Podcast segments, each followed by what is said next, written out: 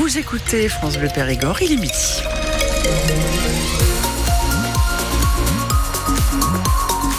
Le moment de retrouver Emmanuel Clavry pour les infos. Bonjour Sophie, bonjour à tous. Dites-moi Sophie, c'est quoi ce truc jaune qu'il y a dans le ciel Du so- Ah. so- soleil, c'est ça? J'avais oublié. Ah oui, soleil. Ah, moi aussi.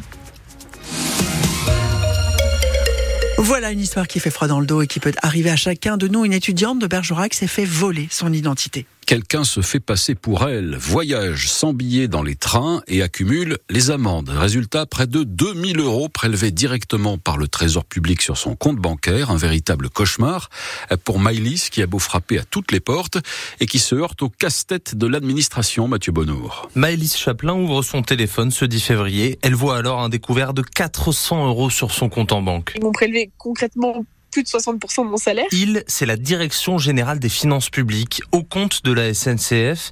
Un fraudeur se fait passer pour elle dans le train et les amendes majorées sont prélevées directement à cette jeune alternante qui touche 800 euros par mois. J'angoisse dès que je me connecte sur mon compte bancaire. Je suis au travail et la personne prend mon nom pour aller faire un Bordeaux-Paris qui sera majoré à 375 euros sur mon compte un an après. On ne lui a proposé aucune solution. Les policiers lui conseillent juste de garder des preuves des endroits où elle se trouve chaque jour. Tout le monde est conscient de la faille, sauf que personne ne fait rien. Depuis, Maëlys remet tout son avenir en question. Est-ce que je fais une licence l'année prochaine? Parce que on est payé pas grand chose non plus. S'ils continuent à me prélever 100 euros tous les mois parce que les amendes vont continuer à arriver, je sais pas en fait ce que je fais. C'est un problème connu de la SNCF qui n'a pas de solution dès que l'amende est entre les mains des finances publiques. Maëlys, elle, veut juste une réponse. Prélever 555 euros sur le compte du PDG de la SNCF, je pense pas qu'il verra la différence. Sur euh, quelqu'un euh, qui se lève tous les jours pour aller travailler, tout le monde verra la différence. Cette jeune est inquiète parce que ces amendes ne sont peut-être que les premières d'une longue série infernale. Et si jamais cela vous arrive, on vous explique les démarches à effectuer sur notre site internet francebleu.fr. À Saint-Privat en Périgord, en Périgord vert, un incendie a entièrement détruit hier soir une maison, une grange et ses dépendances. Le feu a pris vers 22h30 dans l'habitation située au lieu dit le Petit Renard. Personne n'a été blessé, les occupants ont été hébergés par une voisine. À Saint-Martin de Gurson, un quadragénaire a été grièvement blessé hier soir dans un accident de la route. Vers 22h, son fourgon a percuté un arbre au lieu dit le Peyra. Cet habitant de Montpont-Ménestérol a été évacué par hélicoptère vers le centre hospitalier de Bordeaux. Le Sénat se prononce cet après-midi sur l'inscription de l'IVG dans la Constitution. Et rien n'est garanti. Les réticences de la droite pourraient bien bouleverser le calendrier parlementaire de la réforme. Pour être définitivement adoptée, elle doit être validée au mot près par une majorité de sénateurs, puis par les trois cinquièmes du Parlement réunis lors d'un congrès à Versailles. Qu'en est-il justement du respect de ce droit à l'IVG en France?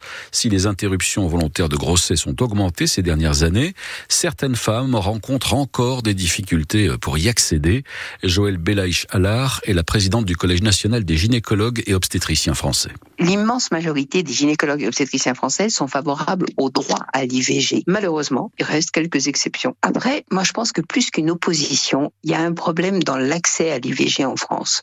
Nous n'avons pas assez de moyens, c'est une certitude.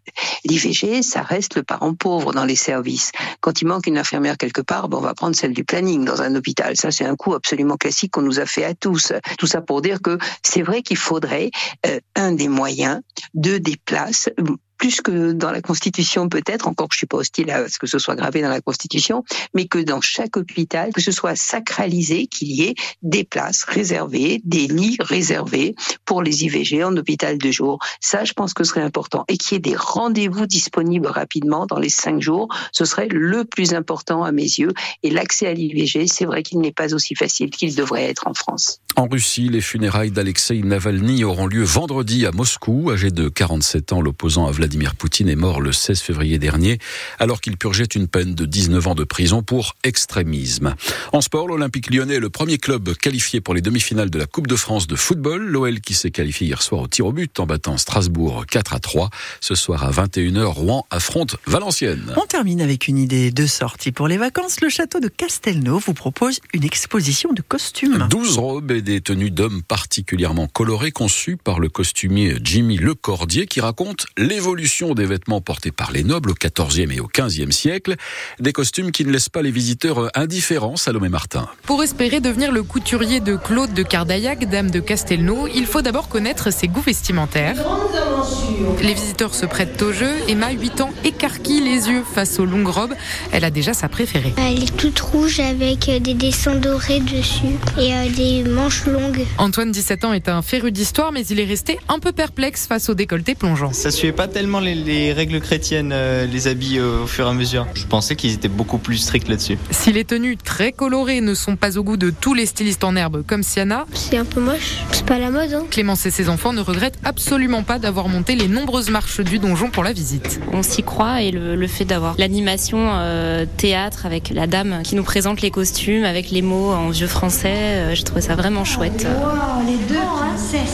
Avant de partir, enfants et parents peuvent essayer des costumes. On est soit militaire, soit civil, soit paysan, soit riche bourgeois. De quoi définitivement mettre des étoiles dans les yeux de Romane. Le château, j'aimerais bien, tu vois, euh, qu'une famille habite ici, mais de ma famille. Un château pour Romane, mais la jeune cavalière ne veut pas de longue robe, ce n'est pas très pratique pour monter à cheval. L'exposition et les visites théâtralisées, c'est jusqu'au 10 mars. L'entrée du château est gratuite pour les moins de 10 ans. Elle coûte 11,90 euros pour les adultes en basse saison. Les organisateurs des Vintage Days préfèrent attendre encore un peu avant de donner les dates définitives de leur manifestation. Elle avait été annoncée pour la mi-septembre, mais cela tombe en même temps que le circuit des remparts à Angoulême qui attire de nombreux passionnés d'automobile. Le grand rassemblement de véhicules anciens de Périgueux, Chancelat, des Coursac aura bien lieu donc, mais à une date qui reste à définir.